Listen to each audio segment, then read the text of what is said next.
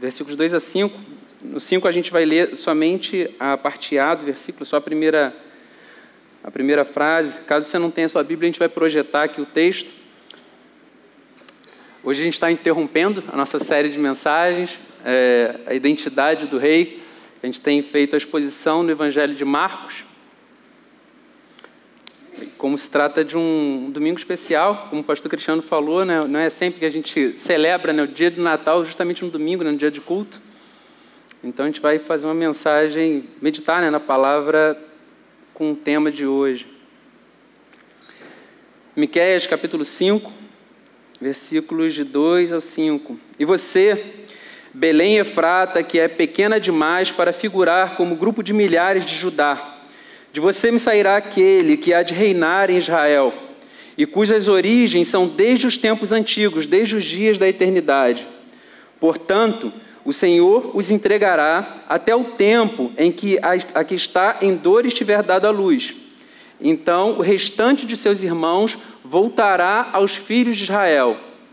Ele se manterá firme e apacentará o povo na força do Senhor, na majestade do nome do Senhor, seu Deus. E eles habitarão seguros, porque agora ele será engrandecido até os confins da terra, e ele será a nossa paz. Amém? Vamos fechar nossos olhos, vamos orar, pedir para que Deus fale conosco através da Sua palavra. Deus Santo, nós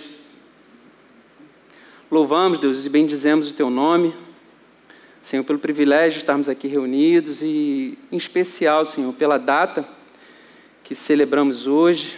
Deus, nós te louvamos, Senhor, pelo nascimento de Cristo, pelo nascimento do nosso Redentor, do nosso Salvador. Te pedimos, Deus amado, que o Senhor possa nos visitar de forma graciosa, Deus, que o Teu Santo Espírito possa falar ao nosso coração, Deus. Pai amado, em nome de Jesus Cristo, que o Senhor possa fazer vivo, Deus, na nossa mente e no nosso coração, Deus, é motivo, Deus, de tanta alegria, Deus, para toda a igreja cristã espalhada ao redor do mundo. Deus amado, te peço que o Senhor possa livrar-nos de nos acostumarmos com aquilo que é precioso, com aquilo que é sagrado, com aquilo que é belo, e que o Senhor possa encher o nosso coração de encanto. Deus, no contato com a tua palavra, Deus visitando, Deus, profecia tão preciosa. Deus amado, te peço que o Senhor faça assim, Deus, comigo, faça assim com cada um dos irmãos aqui reunidos. Deus, que seja tempo, Deus, de ter o coração especialmente visitado pelo Senhor de ter a nossa mente, Deus, as nossas emoções aquecidas, Deus, por, verdades tão preciosas. Deus amado, em nome de Jesus Cristo, Senhor, nós choramos, Deus. Amém. Amém. Meus irmãos, eu não sei quantos né, estão familiarizados com o tema. Eu confesso que eu passei, assim, tive, é, fiz a leitura né, sobre alguns desses assuntos que eu vou comentar com vocês há pouco tempo. Eu já conhecia algumas obras né, dessa natureza, né, desse gênero literário, mas não sabia que se tratava de um gênero literário. Não sei quantos já ouviram falar sobre literatura fantástica. Então, a literatura fantástica, eu estava lendo um artigo né, falando um pouquinho sobre isso, e uma professora ela cita né, um, um filósofo búlgaro, é, que o nome eu não vou falar porque tem muita consoante, se vocês quiserem eu passo para vocês depois. É, mas ele fala um pouquinho sobre literatura fantástica e explica um pouquinho do que se trata.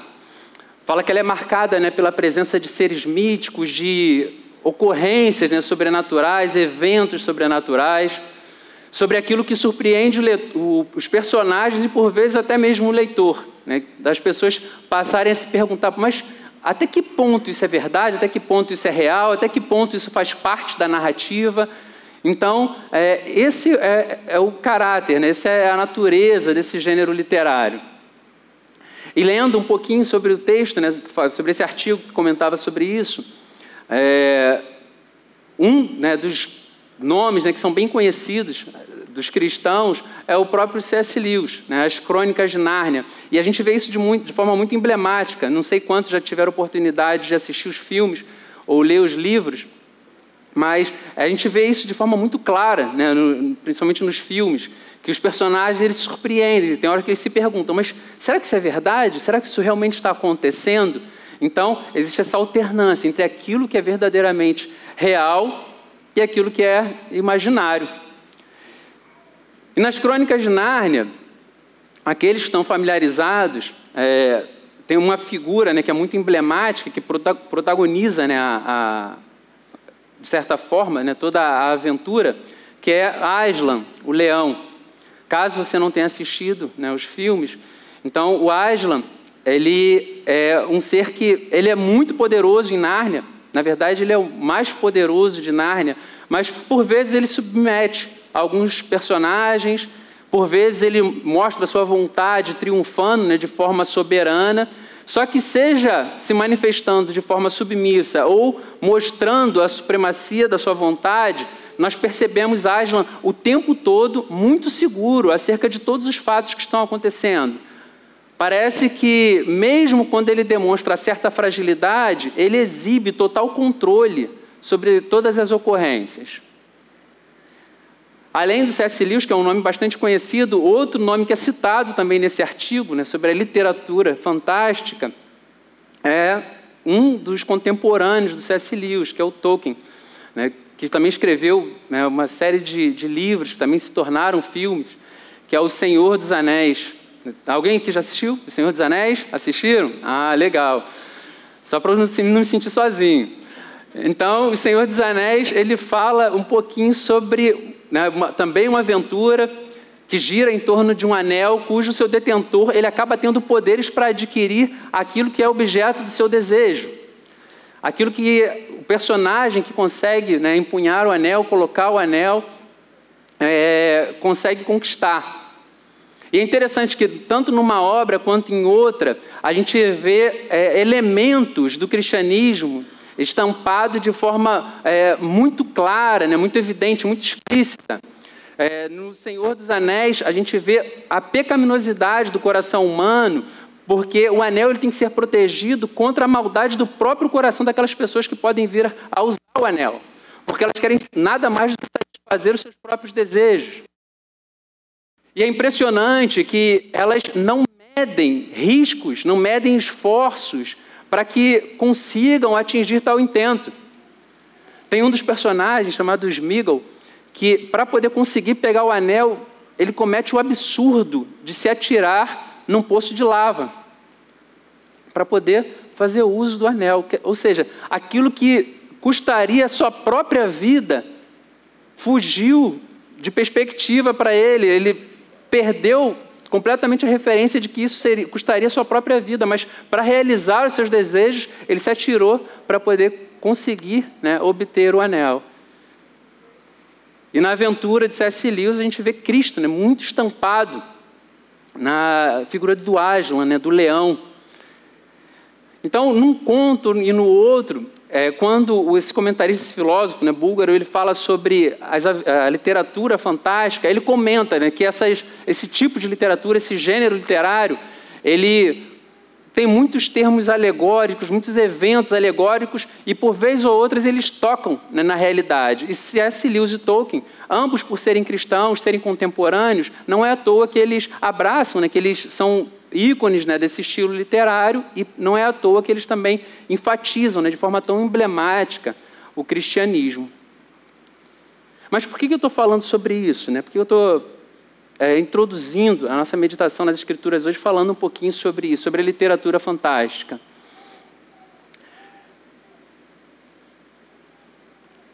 Atualmente, é, a gente vê é, alguns, é, mesmo cristãos, tratando as Sagradas Escrituras como se fosse mais uma obra dessas de literatura fantástica.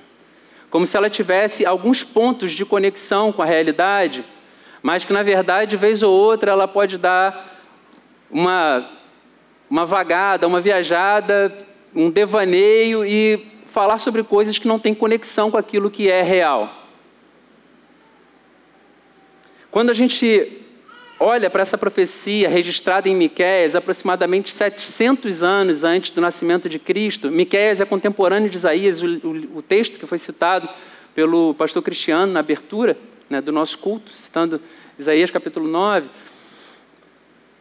também, né, de aproximadamente 700 anos, a gente vê a precisão com a qual é descrito o nascimento de Cristo, características do ministério de Jesus Cristo. Em mensagens passadas, o pastor Cristiano ele mencionava sobre é, o registro no Evangelho de Marcos acerca de Jesus como sendo somente o filho de Maria. Jesus, o filho de Maria.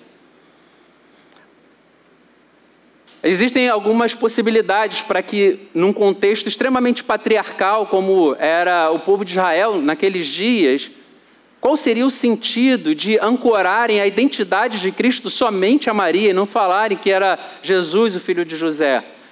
Então, só relembrando um pouquinho daquilo que o pastor Cristiano falou, ele mencionou que uma das possibilidades seria José estar morto. Então, Maria já seria viúva e por isso Jesus Cristo é mencionado com, somente como filho de Maria, mas nas Sagradas Escrituras a gente vê que, mesmo aqueles que já tinham seus pais falecidos, têm a sua linha genealógica, a sua linhagem familiar ancorada na figura de seus pais. Então, existem aqueles que consideram a possibilidade de, como Maria já estava grávida de Jesus, quando se casou com Maria, com, quando se casou com José, talvez algumas pessoas olhassem para Jesus e considerassem: bom, esse é o filho de Maria, aquele da qual ela já estava grávida quando se casou com José e ele ajudou na criação desse menino. Isso para aqueles dias talvez seja fosse um motivo de certa desonra para Jesus. Então Jesus ele já nasce numa família talvez Considerando essa possibilidade de somente Maria ser sua referência entre seus pais, né, talvez seu pai, alguém desconhecido, mas José ajudou a criar. Jesus ele já nasce sobre esse estigma, cresce sobre esse estigma. E por mais singela que sejam as lembranças que a gente tem acerca de uma manjedoura, a gente olha para os presépios e vê aquilo muito bonitinho, né? alguns animais em volta e o bebê deitado ali na manjedoura, e a gente acha legal, iluminado com algumas lâmpadazinhas coloridas. A gente não pode perder de perspectiva que uma manjedoura nada mais é do que o local onde cavalos e vacas comem, onde eles se alimentam. Então, é importante a gente pensar se uma mãe, mesmo naqueles dias, teria como seu sonho de berço para o seu filho ter a sua primeira noite de sono deitado no local onde vacas e cavalos se alimentavam. Então, esse é o nascimento de Cristo. Só que não bastasse Jesus Cristo ele ter nascido dessa forma um tanto quanto peculiar, ter um berço um tanto quanto peculiar, a cidade onde Jesus Cristo nasce também é uma cidade muito diferente. Por que diferente? Quando a gente olha para a profecia registrada em Miqueias, que ele fala, e você, Belém Efrata, ele faz questão de referenciar Belém Efrata. Efrata era o distrito na qual se localizava Belém, porque existia uma outra Belém, que pertencia a Zebulon. Então, essa Belém a que ele está se referindo é uma, uma Belém tão pequenininha, tão insignificante, que quando a gente olha no livro de Josué, quando ele descreve mais de 100 cidades que integravam Judá, Belém sequer é citada. Então, por isso que ele fala aqui, ó, Belém, e você, Belém Efrata, que é pequena demais para figurar como grupo de milhares de Judá. De você me sairá aquele que há de reinar em Israel. Então, esse é o grau de insignificância da Belém, da qual Jesus nasceu.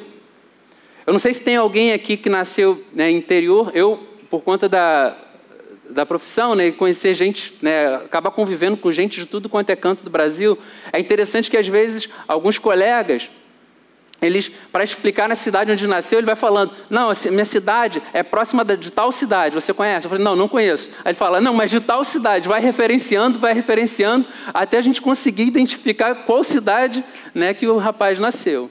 Então, o que Miqueias está fazendo aqui é justamente isso.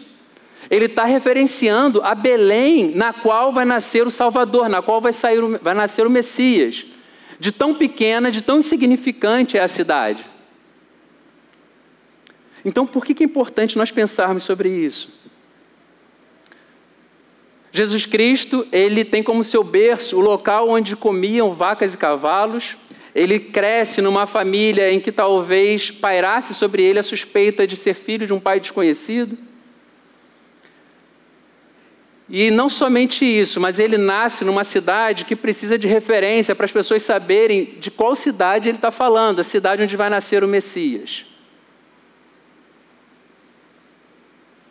Só que no momento em que Maria está grávida e está perto de ter o bebê, algo diferente acontece. O imperador César Augusto ele diz, junto com o rei Herodes, eles resolvem determinar ao povo que as pessoas precisam se recensear, passar pelo um censo na cidade na qual eles nasceram. Essa é uma medida um tanto quanto diferente. E quando a gente lê esse evento, o que me vem à mente, o que me veio à mente, né, meditando sobre esse texto, é aquilo que está lá escrito em Provérbios, que o coração do rei é como as correntes de água.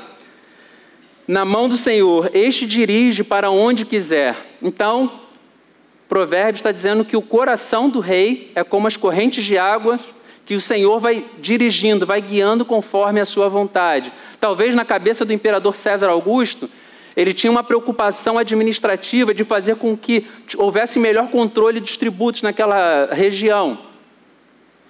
E na cabeça dele, talvez ele estivesse determinando um decreto revolucionário, administrativamente falando.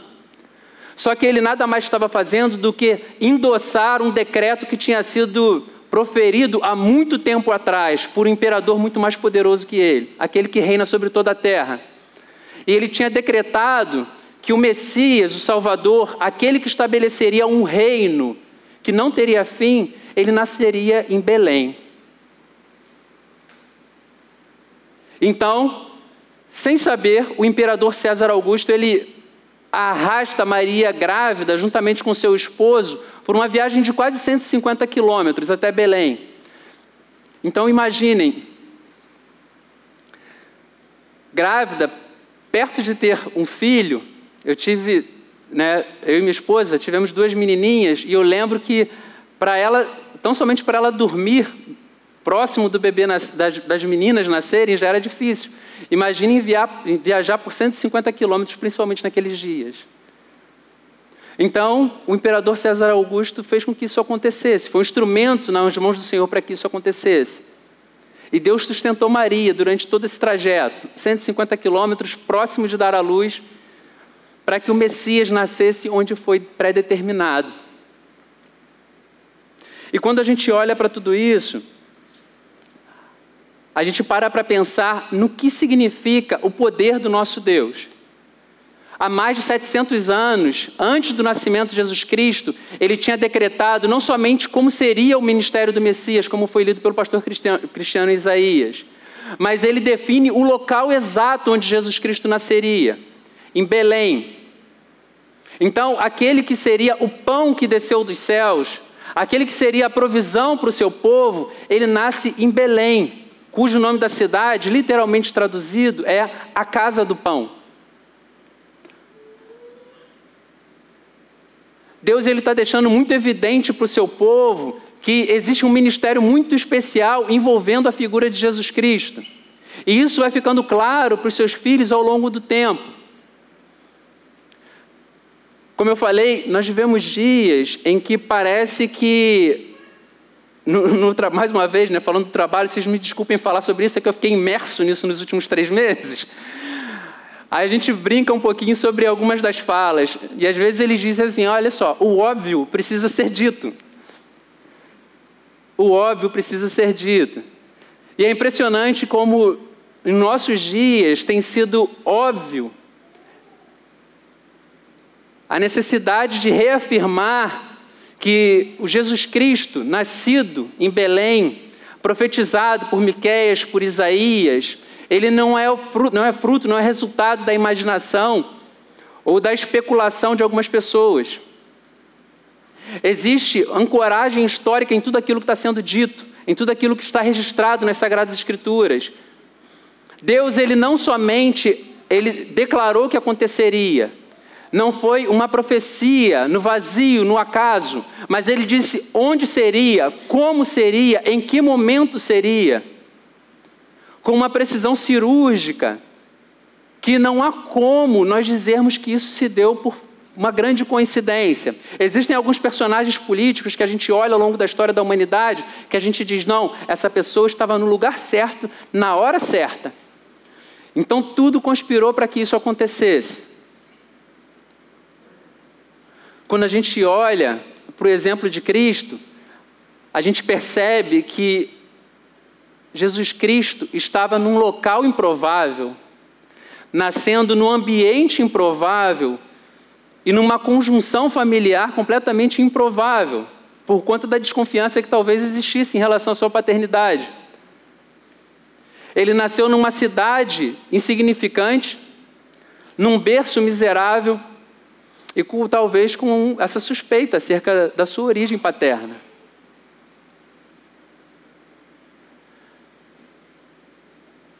Jesus Cristo, ele endossa aquilo que é falado pelo apóstolo Paulo em Coríntios, em que Cristo, em que Deus escolheu usar as, nesse mundo as coisas que não são e fazer com que elas sejam. Às vezes a gente fica procurando formas de fazer com que as coisas adquiram sentido, organizar melhor né, as circunstâncias, o contexto em que as coisas estão acontecendo. Só que Jesus Cristo ele não precisa que isso aconteça. Porque o próprio Deus, ele arrasta as circunstâncias e faz com que elas conspirem para a sua vontade. Ele não tenta se encaixar historicamente num momento favorável. Mas o próprio Deus faz com que a história cumpra a sua vontade. É importante que isso seja muito claro para o nosso próprio coração, porque em alguns momentos a gente tende a esquecer que Deus ele está no trono. As circunstâncias, elas não acontecem de forma aleatória a nossa vida não está entregue ao acaso. O curso da nossa vida não está à deriva.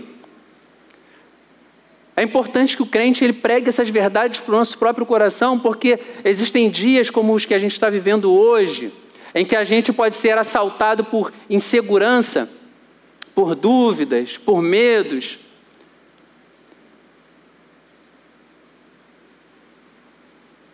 a gente percebeu que, por mais engenhoso que sejam é, os sistemas nos quais a gente pode estar inserido, inseridos, eles ruem com uma, com uma fragilidade absurda.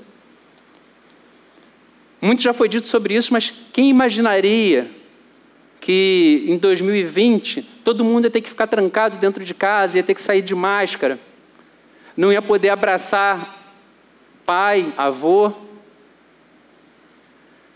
quem imaginaria que a gente ia viver um cenário semelhante a de filmes de ficção científica aqui no Rio de Janeiro? Quem imaginaria algo como isso? A gente estribar a nossa segurança, a nossa confiança naquilo que o homem pode construir, naquilo que a gente consegue arquitetar, na força do nosso próprio, do nosso próprio braço, é algo extremamente enganoso. Mas quando a gente olha para a narrativa bíblica e a gente percebe essa segurança que é demonstrada pelo Aslan nas crônicas de Nárnia, mesmo quando ele se faz submisso, e a gente vê em toda a narrativa, em toda a narrativa bíblica o Senhor arrastando a história e fazendo com que os seus propósitos se cumpram na, na, na, história da humanidade, com uma precisão que nós ficamos nos perguntando: mas será que isso é verdade? Será que é possível que aconteça isso? E algumas pessoas olham para isso e, como eu falei, são inclinadas a dizer: bom, isso é uma, faz parte da literatura fantástica. Só que, como eu falei, a gente olha para as Sagradas Escrituras e percebe que tudo está ancorado na história. Jesus Cristo ele nasce no Oriente Médio. A sua mensagem se espalha por toda a bacia do Mediterrâneo varre a Europa, a América. Alguém que nasce numa cidade que nem sequer é nomeada no seu clã, mas que forma todo o pensamento ocidental. Qual é a probabilidade disso acontecer? A própria origem da mensagem aponta para o fato de que ela é divina. O próprio teor, a própria beleza da mensagem aponta para a sua origem divina. E Miqueias ele não para aí. Nos dias de Miqueias em que ele profetiza isso, o povo está imerso em idolatria e existe o juízo eminente de Deus através do povo assírio. No versículo 3 ele diz: Portanto, o Senhor os entregará até o tempo em que a que está em dores tiver dado a luz. Então o restante de seus irmãos voltará aos filhos de Israel. Agora ele começa a falar sobre a natureza do ministério desse Messias, desse novo rei. Ele se manterá firme e apacentará o povo na força do Senhor, na majestade do nome do Senhor, seu Deus. E eles habitarão seguros, porque agora ele será engrandecido até os confins da terra, e ele será a nossa paz. Quando Miqueias, ele entrega essa profecia, se a gente olhar dentro da, do layout né, do livro de Oséias, de Miqueias, perdão, existe é, juízo no início, juízo e arrependimento no final e a mensagem de esperança no meio. O povo estava aterrorizado pela iminência do, da invasão assíria. Quem ocupava o trono era a descendência de Davi. E Jesus nasce em Belém, a mesma cidade onde Davi nasceu. Só que os descendentes de Davi naqueles dias certamente estavam apavorados, aterrorizados, preocupados com a invasão do Império Assírio. E aqui ele avisa, ele diz o seguinte: olha só, esse, esse rei a quem eu estou anunciando, ele se manterá firme, e ele apacentará o seu povo na força do Senhor, na majestade do nome do Senhor. Não existe a possibilidade desse rei que está sendo anunciado sentir o seu trono ameaçado. Ele se manterá firme no trono. Qual liderança pode falar isso acerca de si mesmo? Tratava-se de um descendente muito maior do que o Davi, que era o grande herói do povo de Israel. Tratava-se de um descendente muito maior e perfeito que aquele que o povo de Israel idolatrava que o povo de Israel ansiava que, se, que fosse restabelecido alguém tal como ele. Ao contrário da instabilidade que aquele grande Davi tinha realizado, tinha operado no meio de Israel, esse Davi ele teria o cetro firme em suas mãos. O Natal tem especial significado porque esse rei que ele está anunciando, ele já veio. Esse rei já veio e ele alcançou a minha e a tua vida. É importante que a gente pense na natureza, na, no caráter da mensagem de Cristo. Porque, como eu falei, às vezes nós somos tentados a tratar como ordinário aquilo que há de mais precioso, que há de mais sagrado. É a gente pensar que aquilo que é fantástico, pensando na literatura fantástica, se tornou real. Deus é aquele que tem o poder para transformar aquilo que é fantástico em real. É aquele que tem poder para transformar o leproso em limpo, aquele que tem poder para transformar, para devolver vista ao cego, aquele que tem poder para dizer para o coxo levanta e anda. Aquilo que se fosse encontrado em qualquer outro tipo de literatura seria considerado simplesmente fantástico. Mas aqui nós sabemos que isso é real. Porque tudo aquilo quanto o Senhor falou se cumpriu na história. Quando eu olho para a minha própria história, quando eu olho para a minha própria vida, eu percebo claramente momentos em que minha vida seguia num determinado curso e aquilo que é era fantástico, que era inimaginável que acontecesse, de repente aconteceu. Eu tenho certeza que isso não aconteceu só na minha vida, eu tenho certeza que cada um aqui reunido, cada um que está aqui presente nesse encontro de hoje, tem episódios na sua vida em que vai poder olhar em retrospectiva para a sua própria história e perceber que eh, ocorreram eventos em que você imaginava, não, isso não pode acontecer. E aconteceu. Talvez pessoas pudessem dizer, não, isso não, não é, é, é improvável que isso aconteça na sua vida. É a figura do apóstolo Paulo, que perseguia cristãos e voluntariamente passou para a condição de perseguido. São pessoas que têm a vida imersa em vícios, em drogas, em bebidas, e tem a vida restaurada. Famílias que estavam em ruínas e de repente são restauradas. Pessoas que eram alvo de pena, de dó, de misericórdia, e de repente têm uma grande guinada na vida pela intervenção milagrosa do Senhor.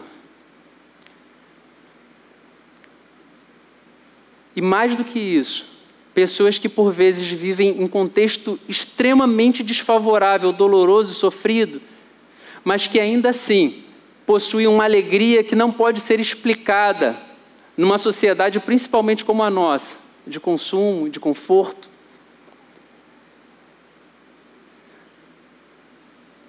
Eu estava conversando com um amigo, e isso sempre me encanta muito, sobre testemunhos de cristãos que anunciam o Evangelho em locais onde o Evangelho não pode ser anunciado abertamente, em locais, países fechados para o Evangelho.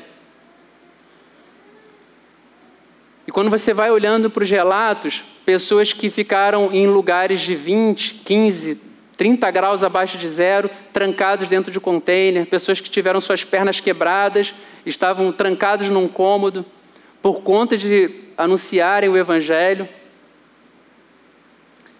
Mas que todas essas pessoas anunciam de terem experimentado de uma paz, de uma alegria, de um consolo, de um conforto, que elas não conseguem racionalmente explicar, mas que tinham a certeza de que tinham, tinham sido especialmente visitadas. Então, quando a gente olha para todos esses exemplos, a gente percebe que o Natal, o nascimento de Cristo, a forma como o nosso Senhor ele passou a habitar na vida do seu povo, no coração do seu povo, não é fruto da imaginação de algumas pessoas como algumas igrejas ditas cristãs nos nossos dias procuram reafirmar, tentam acomodar a narrativa bíblica nos nossos dias. O nosso Deus, ele é um Deus fantástico, não porque ele faz aquilo que é irreal, mas porque ele faz com que o irreal se torne real. Ele traz à existência aquilo que não existe. Ele faz florescer mesmo em lugares áridos. Ele faz brotar água de pedra, literalmente. Ele faz com que o seu povo atravesse o mar a pé enxuto. Ele faz com que o pão caia do céu. E o pão caiu do céu de forma muito especial em Belém. E quando as Sagradas Escrituras referem Belém e Efrata, Belém é a casa do pão e Efrata significa a, a ideia de profícuo, com certa abundância. O pão nasceu em Belém de uma forma que traria provisão especial para o seu povo. Quando a gente olha para tudo isso, a gente vê a, a, profecia bíblica se cumprindo de forma tão perfeita na, na vida de Jesus Cristo, e pensando na literatura fantástica, como a gente conversou no início da mensagem, caminhando agora para o fim, a gente fica se perguntando, mas o que é a realidade então? Se algumas pessoas ousam lançar sombras de dúvida sobre o Evangelho, sobre a mensagem cristã, o que, que é a realidade? É desconcertante, mas às vezes as perguntas mais simples, elas podem nos deixar um tanto quanto desconfortáveis. O que, que é a realidade? Será que aquelas pessoas que pensam em necessidades mais imediatas, talvez pensem, bom, a realidade é trabalhar, correr atrás do sustento, casar, crescer, casar, ter filhos, sustentar aqueles que dependem da gente, educar, mandar para a escola pagar contas. A realidade é conseguir juntar o máximo de dinheiro possível para que a gente possa ter nesse, uma certa dose de conforto nesse mundo difícil que a gente vive. Realidade é dar uma esticada nas rugas na medida que elas forem chegando. Realidade é tentar conseguir o maior número de likes né, nas mídias sociais, é fazer com que a minha postagem no Instagram viralize, no YouTube viralize. Realidade é conseguir ter o maior número de seguidores possíveis, para que eu possa me tornar conhecido digitalmente. A gente começa a parar para analisar o mundo em que a gente vive, a gente percebe que aquilo que a gente chama de realidade parece que é muito mais fantástico do que qualquer outra coisa. A gente começa a, viver, a perceber que a humanidade se acostumou a viver numa espécie de castelo de cartas absurdo, que a gente constrói de areia e fica dançando em cima dele, acreditando que isso é a realidade. No entanto, quando a gente percebe as pessoas caminhando para a reta final da sua vida, às vezes presas a um leito de enfermidade, ou então visitadas por dificuldades contra as quais a eloquência do momento faz com que ela comece a se agarrar àquilo que realmente importa, ela começa a se perguntar, a pensar sobre para onde vai a minha alma. Existem pessoas que me amam ao redor de mim, e a gente começa a entender que nós estamos muito mais longe da realidade do que nós gostaríamos de estar. A sociedade está arrastando a gente para uma realidade completamente distante da realidade que realmente importa. E quando a gente olha para as Sagradas Escrituras, lá em Gênesis, a gente vê o Senhor falando: porém, inimizade entre você, ele falando para a serpente, porém inimizade entre você e a mulher, entre a sua descendência e o teu descendente. Então Deus fala que haveria um descendente de mulher que seria inimigo da serpente, mas que ele esmagaria a cabeça da serpente. A gente olha para Isaías e, de, e vê Isaías falando: Portanto, o Senhor mesmo lhes dará um sinal, eis que a virgem conceberá e dará um filho, e lhe chamará Emanuel, que quer dizer Deus conosco. Ou como diz o, vers... o capítulo 9, lido pelo pastor Cristiano, porque um menino não nasceu, um filho se nos deu. O governo estará sobre os seus ombros, e o seu nome será maravilhoso conselheiro, Deus forte, Pai da eternidade príncipe da paz. Ele estenderá o seu governo e haverá paz sem fim sobre o trono de Davi, sobre o seu reino, para estabelecer e para afirmar com juízo e com justiça, desde agora e para sempre. O zelo do Senhor dos Exércitos fará isso. Então a gente olha para tudo isso que é dito nas Sagradas Escrituras e a gente percebe que a realidade apresentada nesse livro sagrado ela é muito menos fantástica do que aquilo que a gente vive. Ela é mais real do que qualquer coisa que a gente pode palpar. O nosso Natal reside na certeza de que Deus, ele tem poder para fazer com que o fantástico se torne real. Porque, como é dito lá em Isaías, ele fez com que o Pai da eternidade nascesse no tempo, para que eu e você, que somos nascidos no tempo, pudéssemos herdar a eternidade. Esse é o nosso Natal. E a gente pode se agarrar a tudo isso com confiança, porque nenhuma dessas palavras ditas pelo Senhor, ela deixou de se cumprir na história. Tudo aquilo que foi dito pelo Senhor, nada deixou de se cumprir na história. Então, esse é o nosso Natal. Então, que nesses dias, meus irmãos, que, como eu falei, parece que o óbvio precisa ser reafirmado cotidianamente, mesmo entre cristãos, que a gente possa lembrar que nosso Senhor, Jesus Cristo, ele nasceu na história. O Senhor, o Deus Todo-Poderoso, o enviou. Ele nasceu na casa do pão não só nasceu na casa do pão, mas o pão que desceu no céu, ele veio com abundância, para que ele possa ser provisão para todos quantos professarem fé no seu nome. Isso é verdade na minha vida, na sua vida e de todos aqueles que reconhecerem o senhorio do Senhor Jesus Cristo. Amém, meus irmãos? Vamos fechar nossos olhos, vamos orar.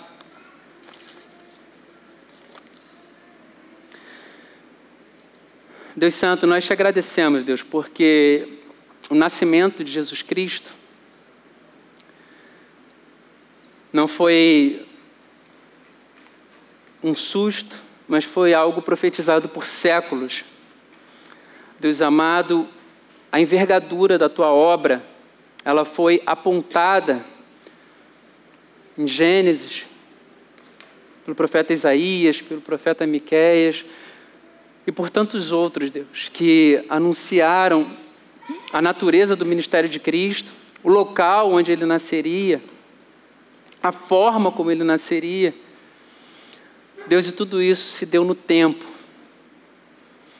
Deus, nós te louvamos pela grandeza do ministério de Jesus, porque, mesmo sendo digno de glória, de adoração, ele se fez pequeno,